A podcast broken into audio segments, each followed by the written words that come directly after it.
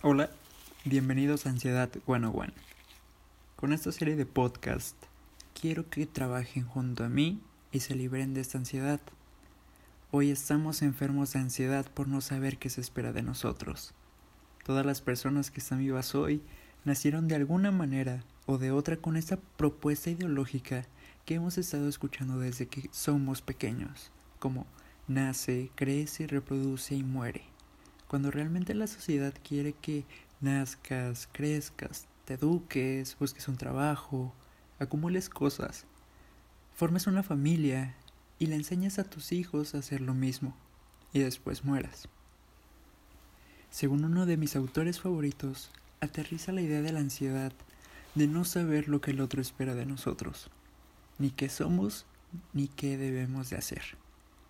Su deseo no es cercano, un tanto abrumador y familiar, pero a la vez no podemos entender lo que nos provoca, ni cómo responder a este sentimiento.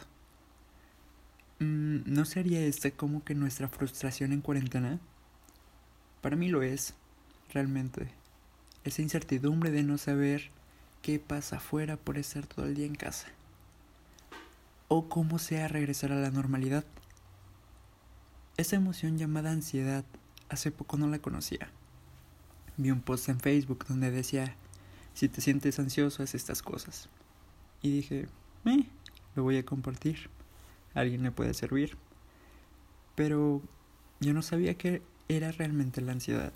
Y cuando la investigo y caigo en cuenta de que la tengo y no simplemente que la he percibido, sino que he estado viviendo con ella sin saber realmente esto o qué sentía yo, Voy a utilizar a Ekman, que define a la emoción como un proceso que inicia con una evaluación automática, influida por nuestro pasado evolutivo personal, el cual puede ser esa propuesta ideológica que nos establece desde pequeños la sociedad. Al igual que un ciclo, esta cuenta con un proceso con inicio, despliegue y final, o como un cuento. Introducción, nudo y desenlace. Esta evaluación automática en la cual sentimos que algo importante, para bien o para mal, está a punto de ocurrir. Y esta repercute en nosotros provocándonos cambios fisiológicos y comportamientos emocionales que comienzan a encargarse de la situación. Es aquí donde entra el miedo. Y en la familia del miedo, según el atlas de las emociones, de menor a mayor intensidad tenemos la inquietud, el nerviosismo y la ansiedad en tercera posición. Pero si dejamos que se nos vaya de las manos, entrará el temor, la desesperación, el pánico, horror y la más fuerte de todas, el terror. Para definir el miedo usaremos a H.P. Lovecraft, que dice que el peor miedo de todos es tenerle miedo a lo desconocido. Y si vemos la mayoría de sus libros, este miedo se representa por algo, el cual es un monstruo y un monstruo que proviene del latín monstrum o el que muestra. Yo lo interpreto más como el que enseña algo que no queremos ver. Hay muchas representaciones de este en sus libros, pero a mí me gusta el ejemplo de Jaws o tiburón.